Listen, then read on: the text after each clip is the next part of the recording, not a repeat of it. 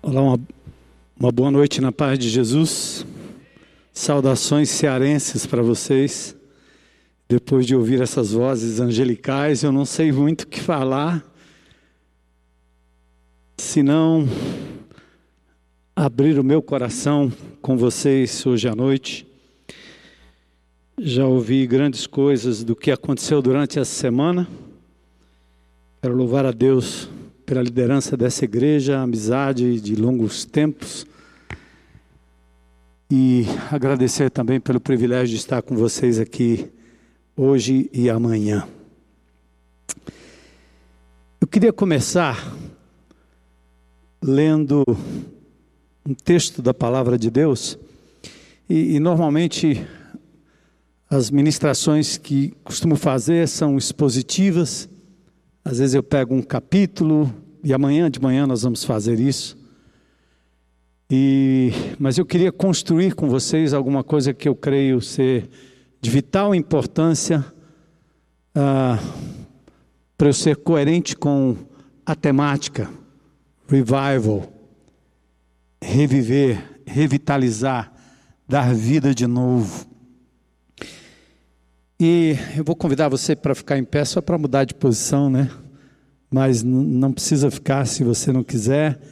Eu vou ler um, um, um texto. Está em João, no capítulo 11, versículos 43 e 44. Eu acho que nem no slide eu coloquei esse texto. Eu dou um trabalho tremendo para o pessoal da multimídia, porque eu mudo demais. Só os cearenses que estão acostumados comigo é que me toleram. Mas o, o texto é conhecido porque trata da ressurreição de, de Lázaro. E depois que Jesus se aproxima daquele que estava morto há quatro dias, tem algo intrigante que o Senhor faz. E que nos deixa assim meio perplexo, né? Por que, que ele não completou a obra? Diz o texto que o morto saiu, os seus pés e suas mãos estavam enfaixados com tiras de pano, e o seu rosto estava enrolado com o pano.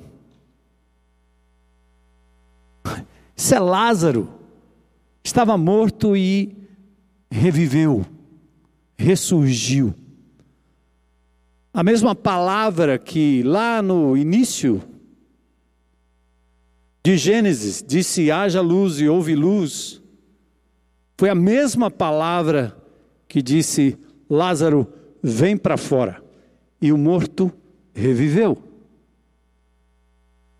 Mas, por alguma razão, Jesus diz às pessoas ao redor: não especifica quem o faria, ninguém sabe quem o fez, mas ele diz: desenrolem as faixas e deixem que ele vá. Ou seja, alguém que recebeu do Senhor Jesus Cristo um comando de vencer a morte, precisava vencer as ataduras. Simples. Parece aquela história do elefante que é preso por um barbante. Então, eu quero pedir discernimento ao Espírito Santo de Deus para mim, para o seu coração, para a gente poder trabalhar, não esse texto, mas uma temática que me ocorreu, que, ao meu ver, faz muito sentido com o momento que nós estamos vivendo, momento que eu estou vivendo em Fortaleza, 38 anos no mesmo ministério, na mesma igreja e que eu quero compartilhar com vocês hoje à noite. Evento ou encontro? Nós estamos aqui para um evento ou estamos aqui para um encontro? Senhor, que a tua presença tão evidente neste lugar opere de forma a abrir os nossos olhos e o nosso coração para compreendermos de fato a tua vontade para nós neste século, neste ano, Senhor, nesse momento pandêmico, momento de máscaras, de tirar máscaras, de nos colocarmos de forma nua e crua na tua presença, num lugar ou em qualquer lugar. Nós não sairemos daqui hoje à noite sem a tua bênção sobre nós, sem que o teu Espírito fale ao meu coração, como o Senhor já tem falado desde o início. Pedimos isso em nome de Jesus. Amém. Podem sentar. Revival. Esqueci o nome do meu amado irmão que foi me buscar no aeroporto. Sasso. Eu perguntei se ele era da década de 50, ele é da década de 60, eu sou de 53, né? fazendo agora 68 anos de idade. Aí quando eu ouvi a palavra revival, eu só me lembrei do Creedence Clearwater Revival. É o novo, o cearense ia dizer, né? É o novo. Mas a palavra revival é, na verdade, um vocábulo inglês de origem latina que quer dizer reviver, trazer vida. Vem da raiz, a primeira parte do nome, re, de novo, novamente, e vivere, que é a ideia de ter vida. Portanto, nós estamos falando aqui de renovar, reviver, gerar de novo. Eu não tive a oportunidade de ouvir as outras palestras proferidas durante toda essa semana, mas eu ouvi algumas palavras interessantes sobre isso. Até ossos secos se transformam em vida quando o Espírito de Deus age sobre eles. Então, estamos falando de viver novamente, retomar o que morreu ou aquilo que precisa ser reavivado, revitalizado, por se encontrar talvez num estado de morte, ou quem sabe, como Lázaro, vivo, mas atado, preso, enfaixado. Eu costumo dizer para a minha congregação lá, e eles entendem bem, que nossas estruturas, elas funcionam às vezes como sarcófagos, como ataduras. As nossas estruturas nos impedem, às vezes, de, de verdade, caminhar, ir, ir adiante. Como Jesus disse: deixa-o ir, desata. Então, como eu não nasci num lar cristão e me converti aos 17 para os 18 anos de idade, através do testemunho de uma garota na escola, eu, um jovem rebelde, maluco, armado, da Zona Norte aqui, de São Paulo. Então, eu entrei para o, para o mundo do Evangelho, conhecendo Jesus acima de tudo e me recusando a entrar na estrutura. Quando a, a minha amada amiga que falou de Jesus e hoje é minha esposa há 42 anos, me chamava para a igreja e eu, jovem rebelde, dizia: Não, eu sou da bagaça, eu sou da noite, eu sou da droga, eu sou da gangue, eu sou da cachaça, eu sou do samba. E eu não vou para essa igreja. Aquilo ali para mim é uma catacumba. Se Jesus transformou a minha vida de verdade, eu quero ver Ele me tirar do buraco onde eu estava e eu vou voltar para lá para ver exatamente como é que esse negócio funciona. Porque se não for de dentro para fora, para mim não vale. E Deus, em cada passo que eu dei, cada lugar que eu estive, Ele falou comigo, Ele me tirou de lá ele mostrou que havia vida diferente em mim. E depois, obviamente, eu fui conhecer o mundo da igreja, do local, do templo, da estrutura, da hierarquia. Em toda a minha vida eu fiquei procurando uma justificativa para coisas que eu via como um novo convertido e dizia, gente, será que é assim mesmo? E ao ler a palavra de Deus avidamente nos primeiros anos de convertido, eu comecei a descobrir que Jesus tinha um pensamento um pouco diferente daquilo que eu via nas estruturas. E eu tenho gasto ou investido a minha vida nos últimos anos tentando viver igreja como Jesus nos ensinou. Presta atenção. Quando nos reunimos num lugar como esse, eu celebro o ajuntamento, a comunhão, mesmo restrita.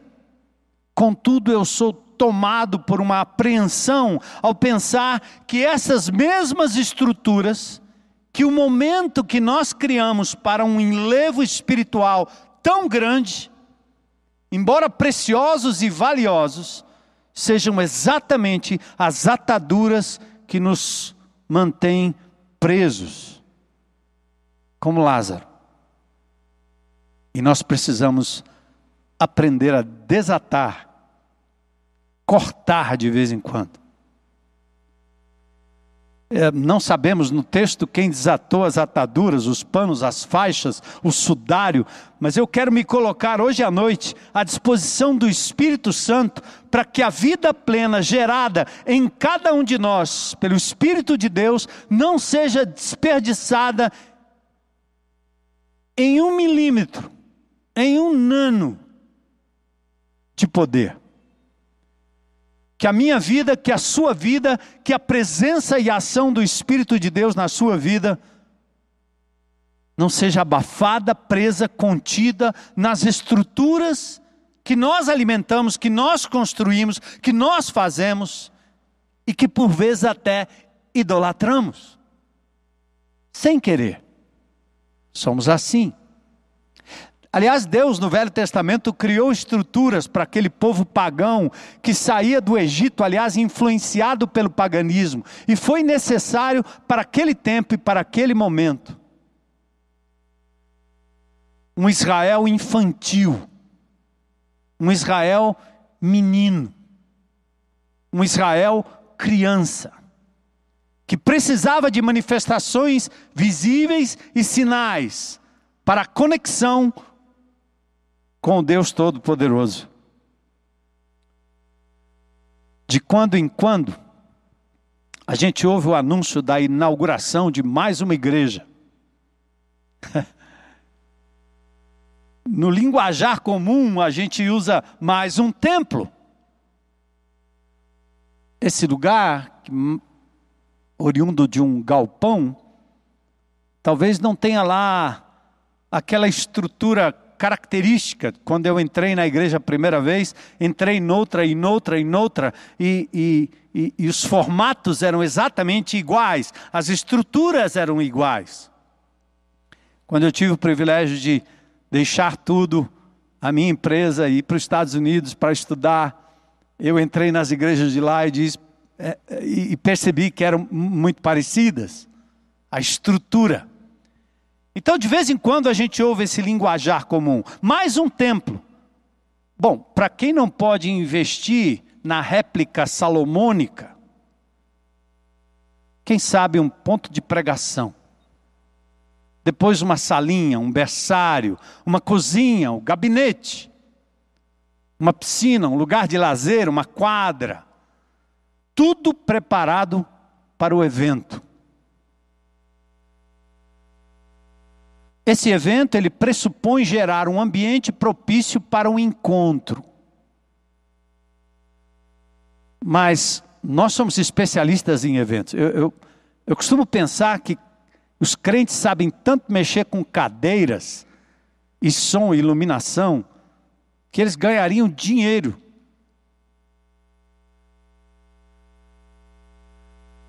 Fazendo uma empresa de eventos, porque nós somos práticos em eventos. Qualquer lugar que você chegar, se tiver cadeira empilhada e precisar espalhar, os crentes sabem fazer bem direitinho. Som, ninguém mexe com som. Eu estava ali atrás, né? Eu sou técnico eletrônica, lidei com som muito tempo. Eu disse: ó, manda um retornozinho para mim aí, senão minha garganta vai embora. Mas o crente entende som, está alto, está baixo, está afinado, está desafinado, tem luz, não tem luz, tem tela, não tem tela, está claro, não está claro. Nós nos especializamos em eventos.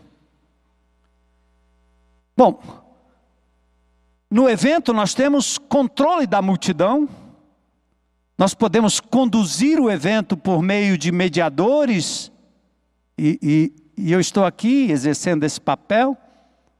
Os que ministraram o louvor aqui também são mediadores de um momento e de um encontro.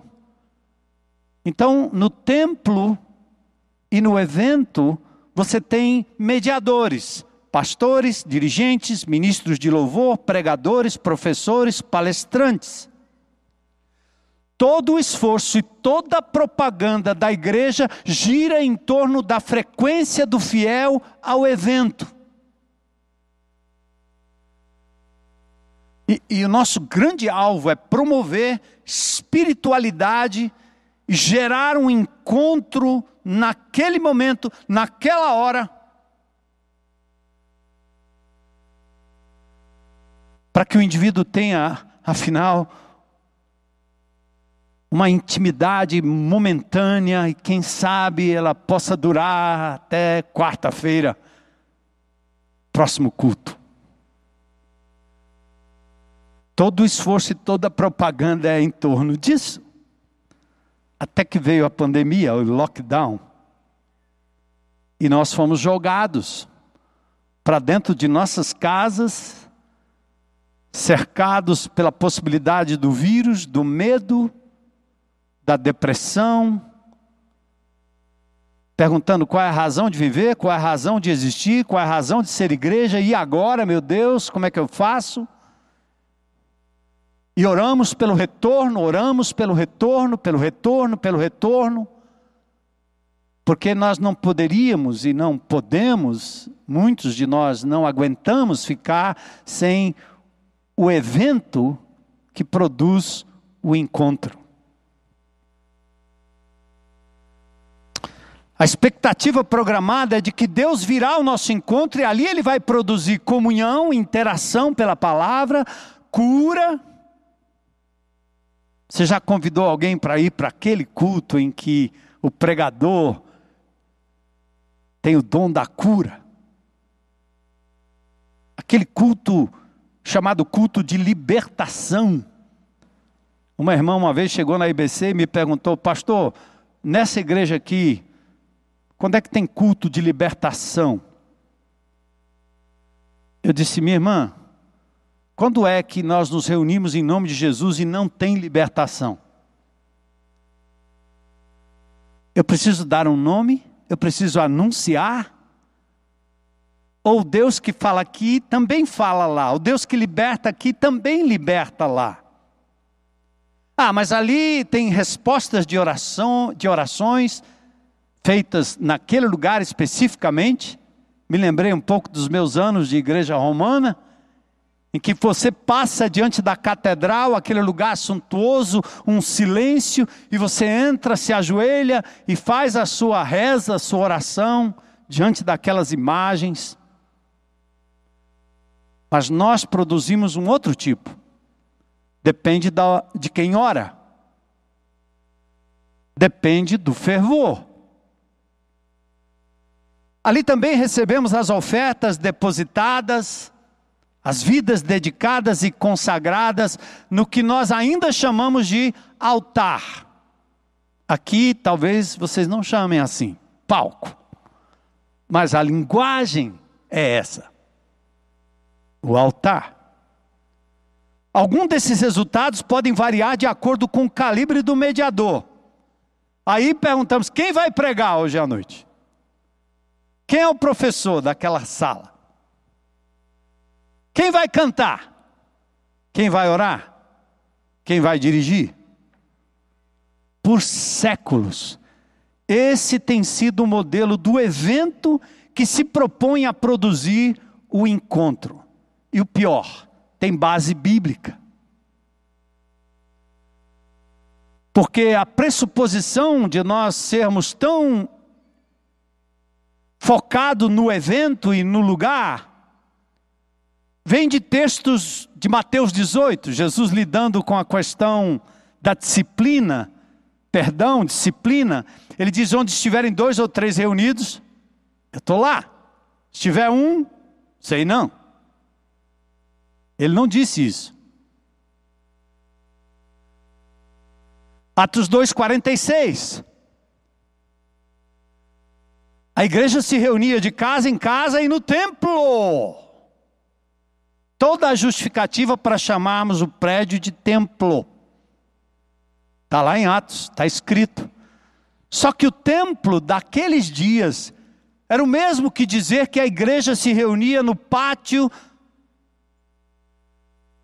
da igreja de Aparecida, ou de Juazeiro, do Padim e Padiciço.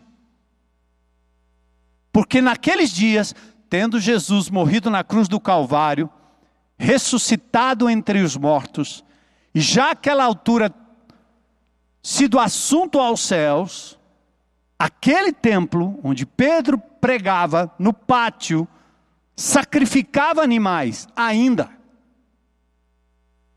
passando por cima de tudo aquilo que Jesus já havia realizado na cruz do Calvário. Ah, mas também a gente tem os salmos lindos, né? Melhor é um dia nos teus átrios do que mil noutro lugar. Minha casa não, meu trabalho não, com aquele cara chato de jeito nenhum. Com aquele homem, com aquela mulher, com aquele patrão, com aquele empregado, com aquele filho, com aquele pai, não. Mas nos teus átrios, aí eu, aí eu me acho. Prefiro ficar à porta da casa do meu Deus a habitar nas tendas dos ímpios. E aí o Salmo 84, 3 você canta, eu encontrei teus altares. Quando você está reunido no evento. Bom, mas aí, em um determinado momento da história da igreja, nós começamos a descobrir que nós podíamos nos reunir de casa em casa. E aí você tinha do, do G1 até o G1000. Lembram? Do G12? Dividiu igrejas? Não pelo modelo, mas talvez pelo mau uso dos homens daquilo que poderia ser uma bênção.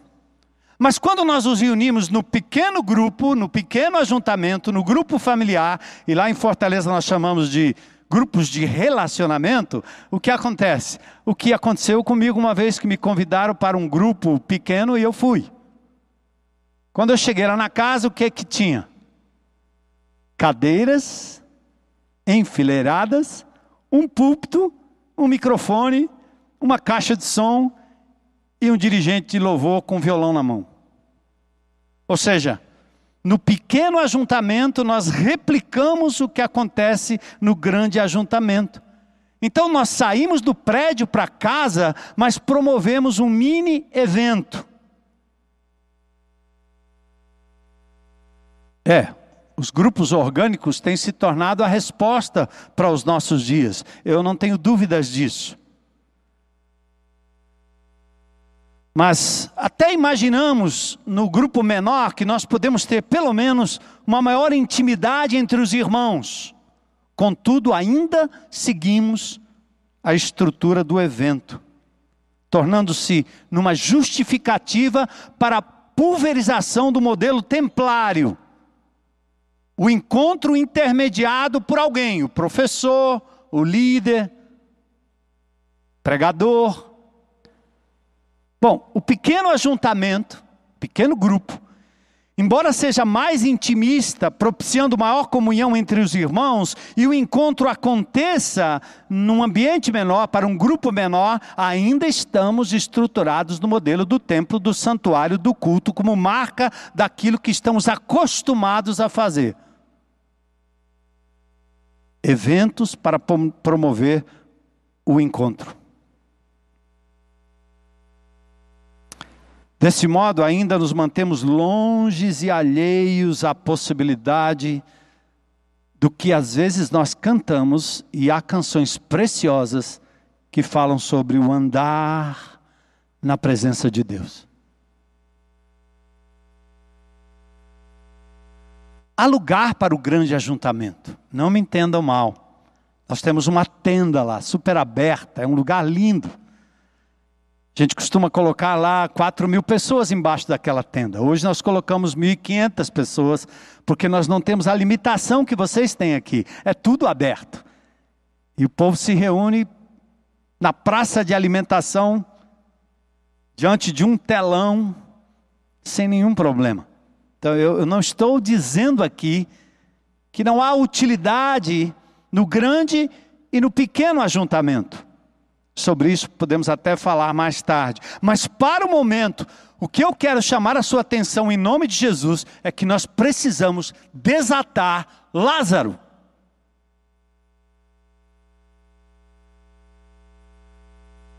Deixa o Lázaro ir. Quando nós estamos aqui apenas no evento que promove um encontro dominical, semanal, a missão foca no vinde. Vinde para o grande e o pequeno ajuntamento, para que, sob determinadas condições, seja possível experimentar um real encontro com Deus. Foi uma benção, a presença de Deus ali, amigo, estava demais. Enfim, isso é tudo que conhecemos e cultivamos ao longo da história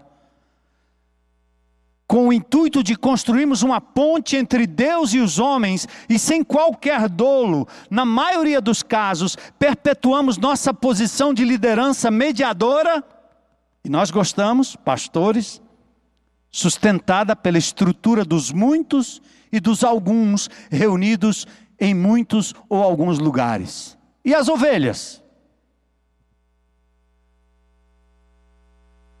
As ovelhas continuam carentes, dependentes, incapazes de aprenderem sozinhas, incapazes de promoverem mudanças, de intervir na seara, enquanto não houver um comandante. Cadê o pastor? Cadê o líder? Cadê aquele irmão abençoado, ungido? E aí nós procuramos um sacerdote, um clero, um líder, como se Deus só falasse através de um mediador. Nós temos uma herança romana. Eu vivi 17 anos da minha vida dentro dessa herança do mediador. Chama o bispo.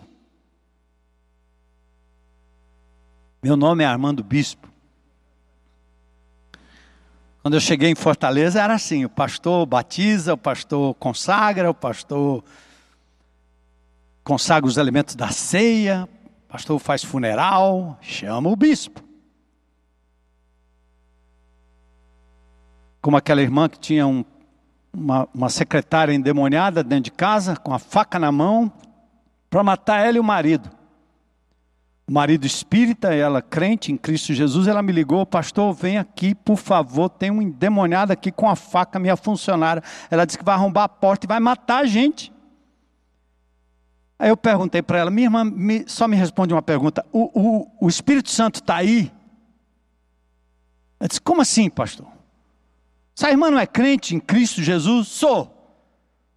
A irmã não tem o Espírito Santo de Deus? Tenho, pastor. Então clame pelo nome de Jesus, eu vou ficar aqui quietinho na minha casa. Vou aí de jeito nenhum. E nós vamos mostrar para esse seu marido que o mesmo Espírito que habita em mim habita em você. O mesmo poder que poderia emanar da minha oração, do meu toque, pode emanar da sua vida. Eu vou orar por você.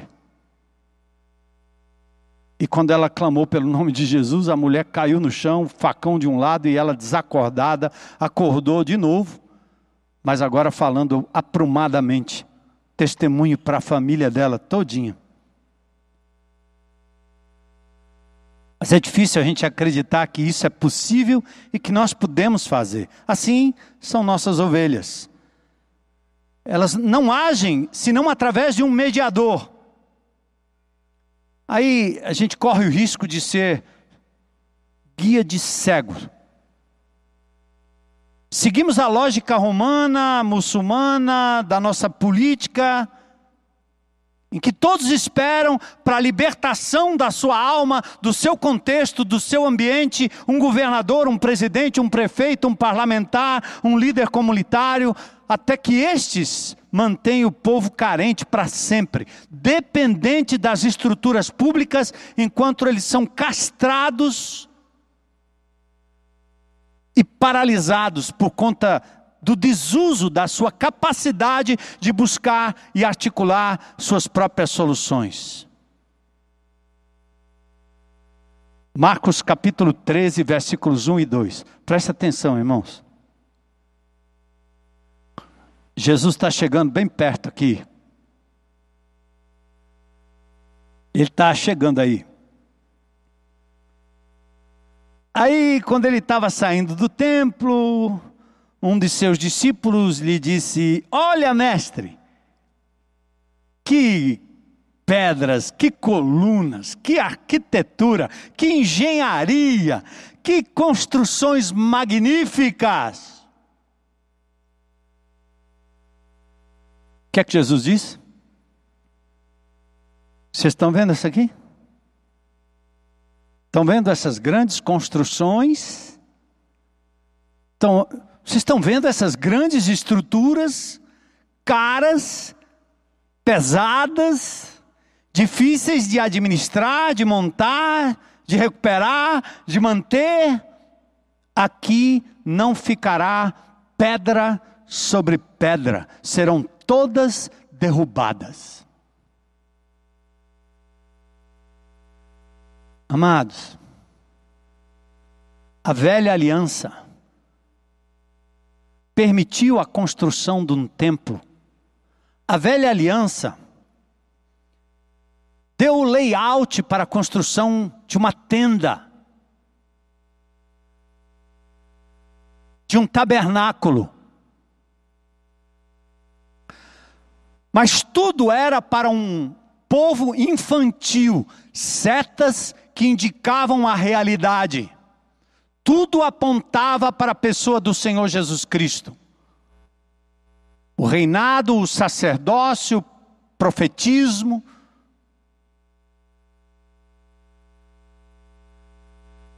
a arca, os querubins. Mas quando a realidade vem, Jesus começa a apontar para aquilo que é a essência de andar na presença de Deus.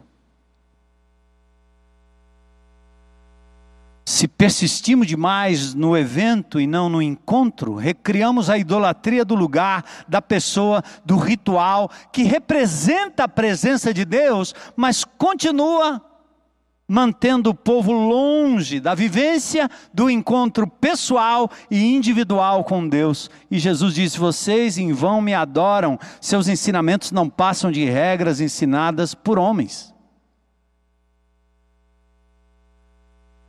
Queridos, embora sejam válidos os ambientes para o grande e pequeno ajuntamento, é preciso desatar o que nos prende à gruta, temos que encontrar um caminho inverso, voltar ao início de tudo, focar onde tudo começa com o encontro e não com o evento.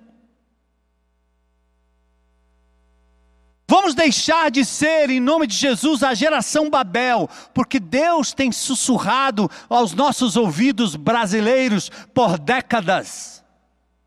Mas agora ele começa a usar o seu megafone e falar um pouco mais alto. E a pandemia e o lockdown e esses governantes que não sabem exatamente para onde vão ou qual a real motivação, que nunca se sabe, eles estão trazendo sobre nós uma proibição que nos empurra para o encontro, porque proíbem o evento.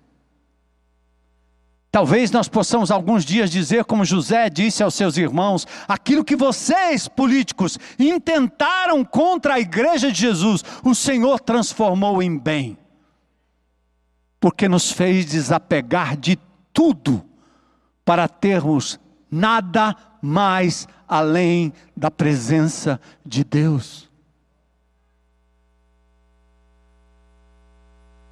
Lembra de Babel?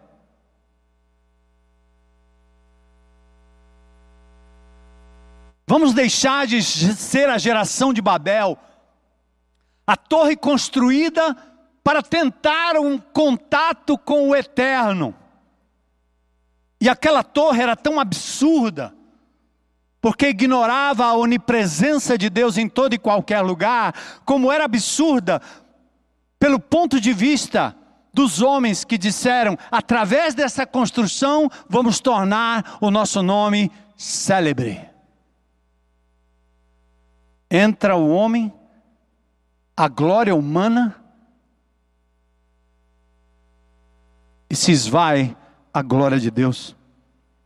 Vamos deixar de ser geração Babel, que reformou a roupa com remendos do templo, para sermos a geração que se renova no encontro, na íntima pessoal e pessoal comunhão, que nos insere, depois sim, num grupo menor e maior, para compartilhar e celebrar o contínuo e o cotidiano andar com Deus. Sidney é homem da música. E o foi e ainda é, né? Foi por muitos anos. Eu gosto de música. Tem pessoas que dizem que eu pareço com Zeca Pagodinho. Mas eu já tive conjunto de samba, já toquei no programa do Raul Gil. Meu samba ganhou um festival, que foi. O jurado era Benito de Paula. E eu já convertido, e a minha namorada dizendo que loucura, e a família dela dizendo assim: esse cara é um bandido, olha, ele não se converteu, não. E eu olhando para o Raul Gil, para aquelas Raul Jets, para aquela câmara, e o Espírito de Deus dizendo assim: esse lugar não é para você. Então eu gosto de música. Mas o que, é que nós fazemos aqui com todo esse aparato?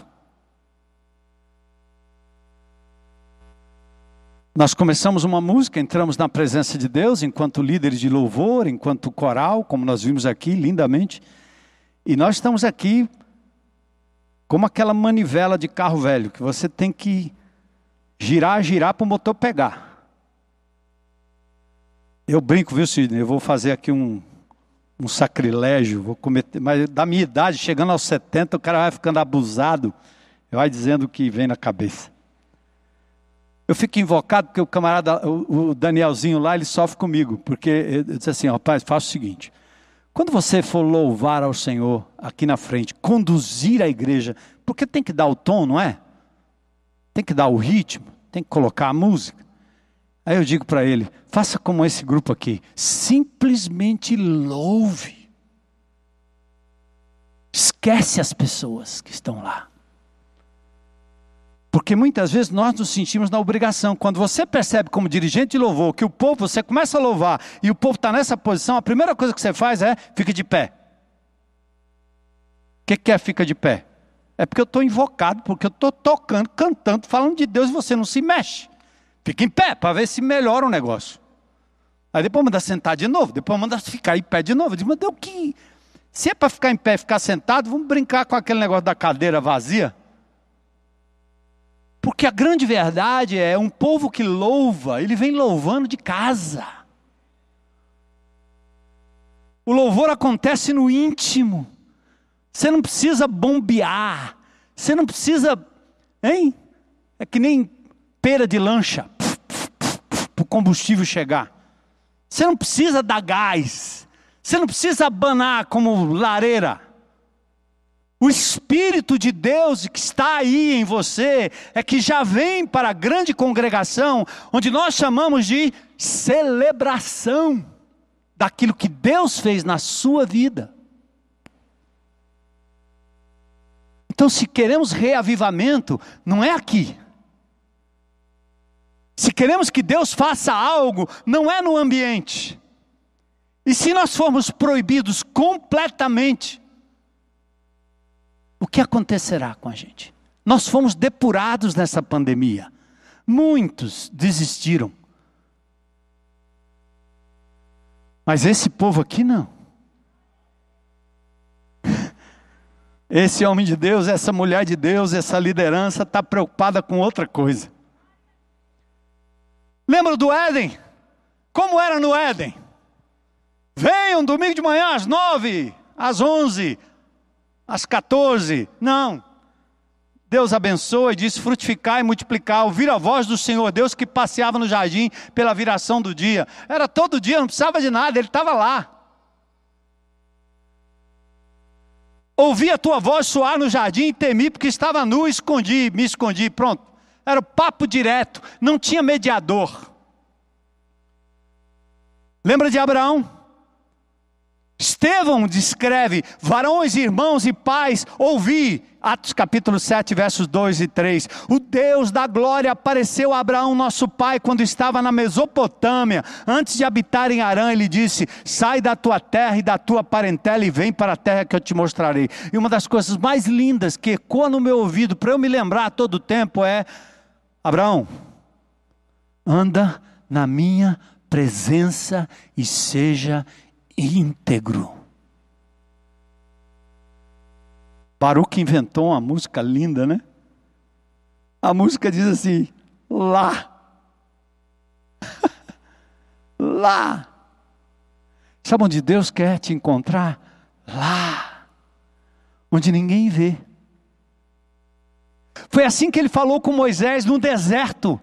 Foi assim que ele falou com Agar no maior sufoco da sua vida, abandonada pela sua senhora, com uma criança, sem saber o que fazer, à beira de um poço. Deus estava com ela onde? Lá. Amados, nós temos que fazer o Salmo 23 ser mais real na nossa vida. Ainda que eu ande pelo vale da sombra da morte, eu não vou temer mal algum. Por quê? Porque tu estás comigo lá. Lá. Eu não estou dizendo nada de novo, nada. Muito disso já foi dito. Mas talvez a grande palavra de Deus para o meu coração é: desata, desapega. E ao invés de você sair daqui bombado, espiritualmente, como Moisés que via a glória de Deus, quando ele desce do monte, ele põe o véu, porque ele estava envergonhado de pensar que a glória ia se desvanecendo. Então você vem aqui no domingo e vem no domingo de manhã, ou vai para uma classe, ou vai para um GR, ou vai para um, um, um, grupo pequeno, um grupo familiar, e você sai lá, e aquela irmã, aquele irmão abençoado, e aí quando chega a segunda, a terça, o negócio vai. Nós temos que inverter. Você pega fogo lá. Deixa o Espírito de Deus falar com você lá.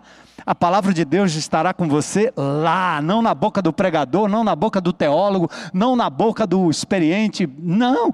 A palavra de Deus está na tua boca, está no teu coração. É lá. Foi assim com Moisés, foi assim com Gideão, foi assim com Samuel. Deus prometeu que promoveria o encontro. Vocês me procurarão, não aqui, lá. E me acharão. Texto que o pastor tem usado, né, Sidney? Jeremias capítulo 29, versículos 13 e 14. Vocês me procurarão e me acharão quando me procurarem de todo o coração. Eu me deixarei ser encontrado por vocês. Você buscou? Você percebe que ele está lá?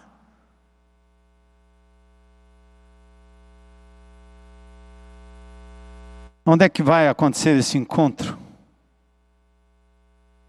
Ah, nós nos desligamos do Éden, não só pelo pecado, mas pela presunção de substituir o encontro por um evento, palavras por um discurso, a comunhão pessoal por uma sensação coletiva induzida por alguém.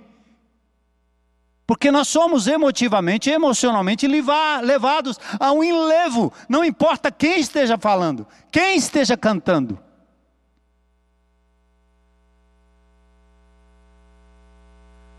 Estamos muito mais próximos das coisas de Deus do que dele mesmo.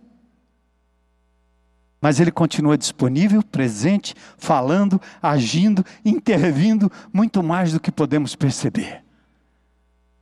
Ele diz que nós faremos obras maiores do que ele tem falado. tem feito. Então nós queremos expor a nossa desesperada busca por intimidade pessoal que transborda quando nos encontramos. Aí sim, pois cada um traz o que recebeu no encontro pessoal e íntimo com o Pai. Bem-vindos à busca dos que não admitem mais prosseguir se o Espírito de Deus não estiver agindo lá. Está pronto, irmão? No Velho Testamento, Moisés tem um exemplo, eu estou. Acabou meu tempo. Mas tem um exemplo. Depois de libertar o povo do Egito, Moisés amarga o fardo pastoral de um povo que murmurava.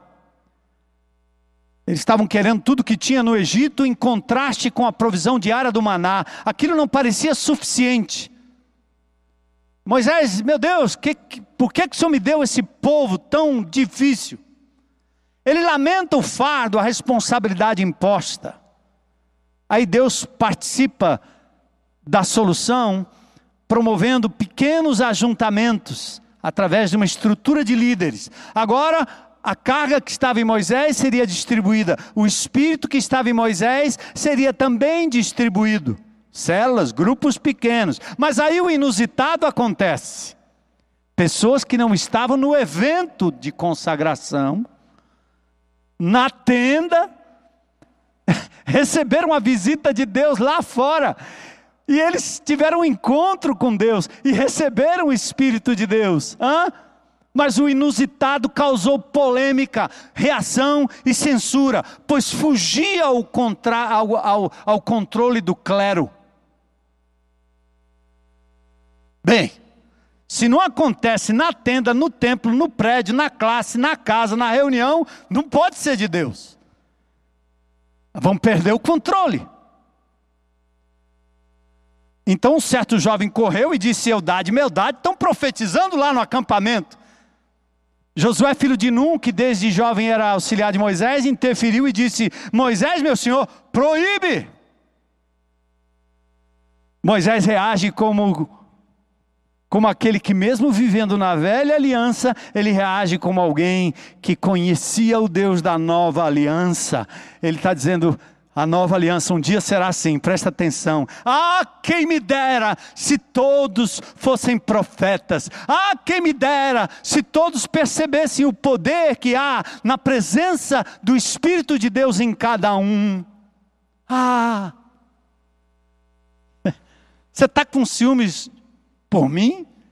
Quem me dera todo o povo do Senhor fosse profeta e o Senhor pusesse o seu espírito sobre eles. Igreja de Jesus, aconteceu em Pentecostes. Cada criança, cada jovem tem o Espírito de Deus na mesma medida que nós temos. E nós precisamos acreditar nisso em nome de Jesus. Por isso eu estou agora propondo é o inverso. Não é a, o encontro que nos eleva, que nos, que nos abençoa, que nos cura, que nos motiva. Ele não deve sair daqui para fora. Ele deve vir de lá. E nós fizemos isso na IBC, o, o inverso. E começamos a.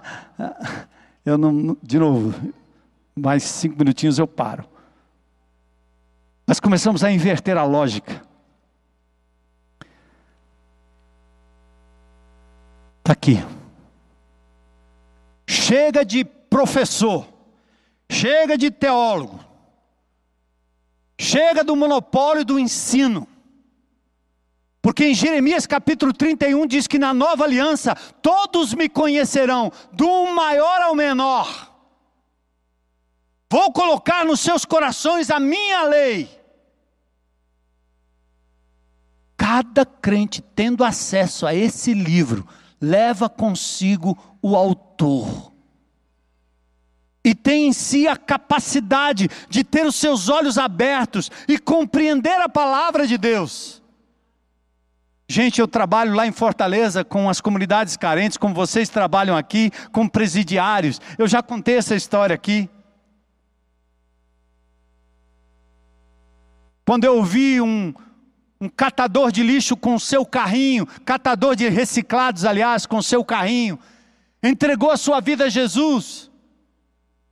E quando eu falei para ele, e agora, como é que está? Ele começou a falar das maravilhas de Deus, como os presidiários falam das maravilhas de Deus, como as presidiárias falam da maravilha de Deus, sem nunca terem frequentado uma classe de escola bíblica dominical.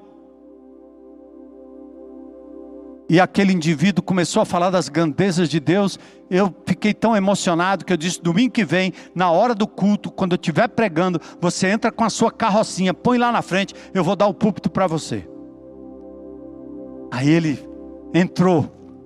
Né, os pessoal da segurança estava todo preparado. Ele veio, subiu, desdentado, analfabeto. Ele foi atrás do púlpito. Eu digo: diga aí o que, que aconteceu com você. Ele começou a falar das grandezas de Deus, das maravilhas de Deus, da transformação que Deus promoveu na vida dele.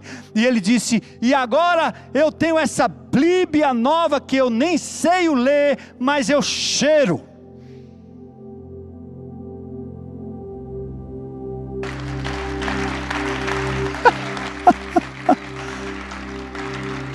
Cara, eu não sei se tem algum teólogo ou professor de seminário aí, não tem isso não. Esse negócio de cheirar a Bíblia não tem não.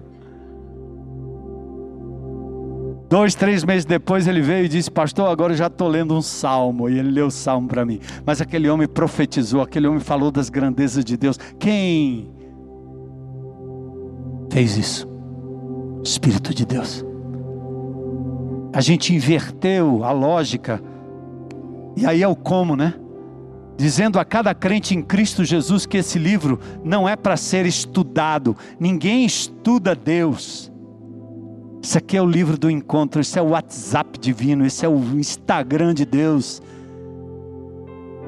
isso aqui é o Telegram divino. É Deus falando com você cada manhã, Ele falou comigo essa manhã. E eu, quando eu leio a palavra de Deus, eu posso ter lido um milhão de vezes. A minha pergunta é: o que Deus está me dizendo aqui e agora onde eu estou?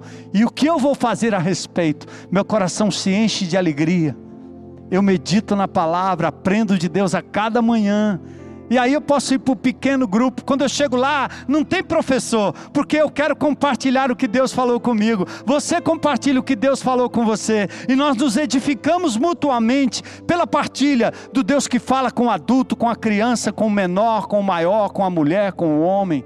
E os GRs, os grupos pequenos, têm essa partilha maravilhosa. Quando nós chegamos no culto, ah, o pastor vai pregar a palavra, glória a Deus, mas palavra essa que me trouxe até aqui, cheio do Espírito Santo, apto e pronto para ouvir mais uma vez e dizer o que Deus está me dizendo e o que eu vou fazer a respeito. E eu vou só deixar um versículo e encerro. Êxodo 19, 17.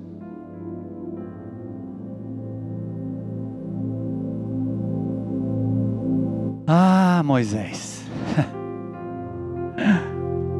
Moisés levou o povo para fora do acampamento. Para quê? Para encontrar-se com Deus. Eles ficaram ao pé do monte. É fora do acampamento, porque Deus está lá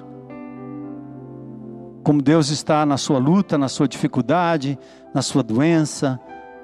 Deus está lá. Faça essa perguntinha: o que Deus está me dizendo e o que eu vou fazer a respeito?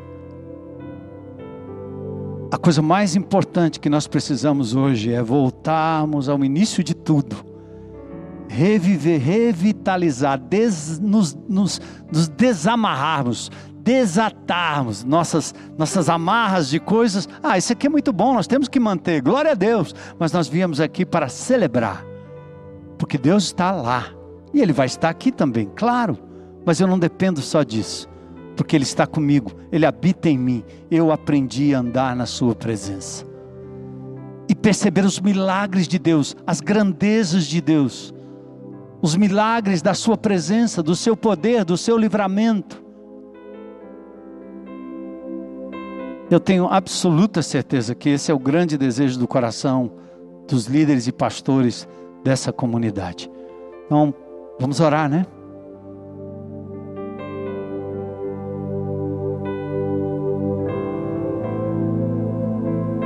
Está vendo a estrutura?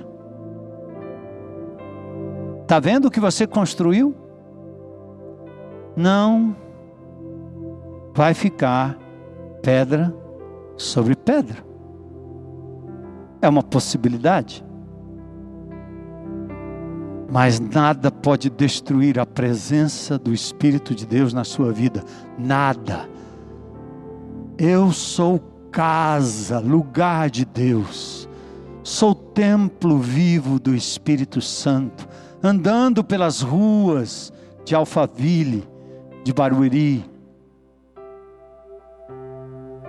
de São Paulo, de Fortaleza. Andando com Deus, na presença de Deus.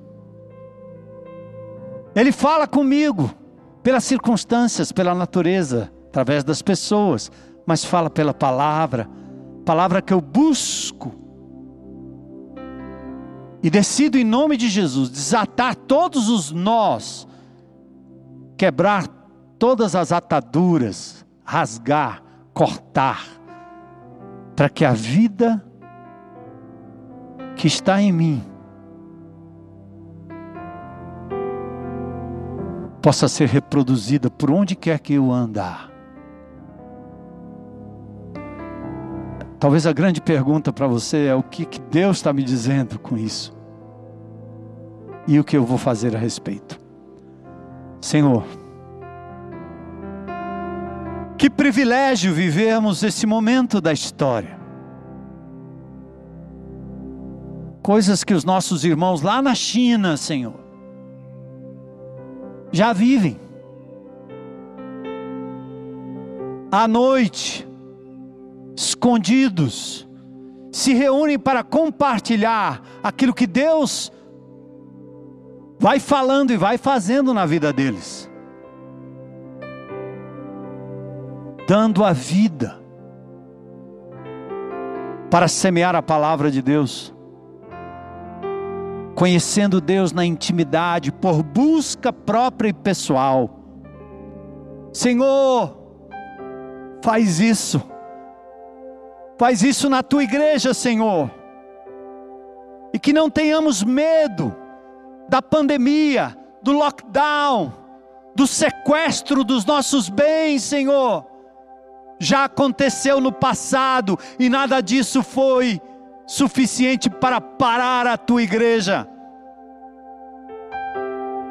Porque, como cantamos hoje à noite, o Senhor virá nos buscar. Mas o Senhor já está no meio de nós, em nós.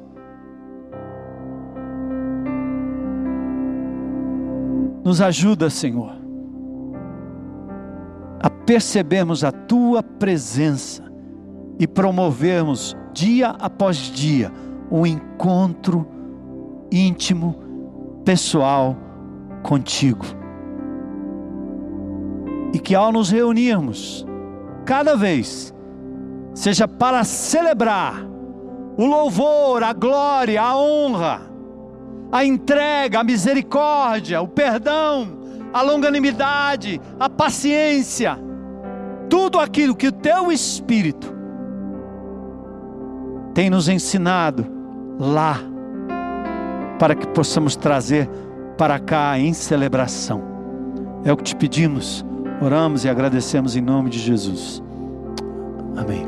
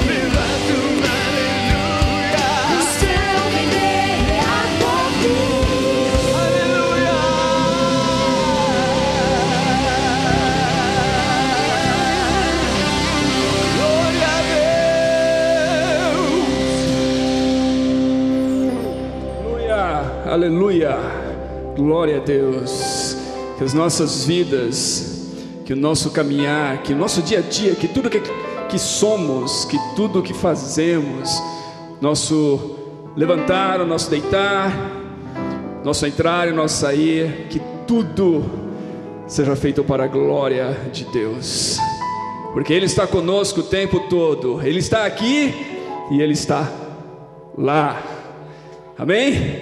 Glória a Deus por isso. Ah, eu gostaria de, antes de sairmos daqui, eu gostaria só de lembrar que o restaurante está aberto, você pode passar lá, a Mega Store está aberta e você tem a oportunidade, inclusive está sendo feita uma promoção com esses kits. Aqui você tem é, dois livros devocionais e o livro do pastor Sidney, Compre Cadeiras, que é um livro que se você faz parte da igreja aqui, você certamente, é, se não leu ainda, você precisa ler para entender a visão da igreja, a filosofia, o que Deus tem comunicado ao pastor dessa igreja e a essa igreja. Também tem a caneca. Então gostaria de convidar você a passar lá na, na Mega Store, passar lá no restaurante, não ir embora sem dar uma, uma passada lá. E através disso você está, evidentemente, contribuindo para foco, para os projetos aqui da igreja que tem abençoado tantas pessoas e que tem levado essa graça do Evangelho a tanta gente. Então eu gostaria de convidar você para fazer isso antes de você ir embora hoje à noite. E vamos orar juntos mais uma vez. Vamos agradecer ao Senhor por essa presença maravilhosa aqui pela palavra dele que nos instrui, que nos dirige, que nos corrige onde precisamos ser corrigidos e que nos conduz ao caminho eterno. Vamos orar juntos mais uma vez. Senhor, muito obrigado por tua palavra, muito obrigado pela vida do pastor Armando Bispo, porque o Senhor usou nessa noite, mais uma vez, para vir falar conosco, para nos instruir através da tua santa e bendita palavra. Muito obrigado pelo teu Espírito Santo que habita em nós, muito obrigado pela fé que nós recebemos e pelo amor que o Senhor derramou em nossos corações e pela esperança eterna que é termos Cristo em nós. Senhor, eu peço que o Senhor nos guie hoje e à noite ao retornarmos aos nossos lares e que amanhã as celebrações aqui sejam mais uma vez cheias da tua presença, porque nós estamos cheios da tua presença. É isso que eu te peço, para a glória, honra e louvor do teu nome, em nome de Jesus. E que o amor de Deus o Pai, a graça do nosso Senhor Jesus Cristo, a comunhão, a consolação e a comunicação do Espírito Santo seja com todos aqueles que invocam o nome do Senhor aqui neste lugar, hoje e para todos sempre. Amém e amém. Deus abençoe vocês. Boa noite.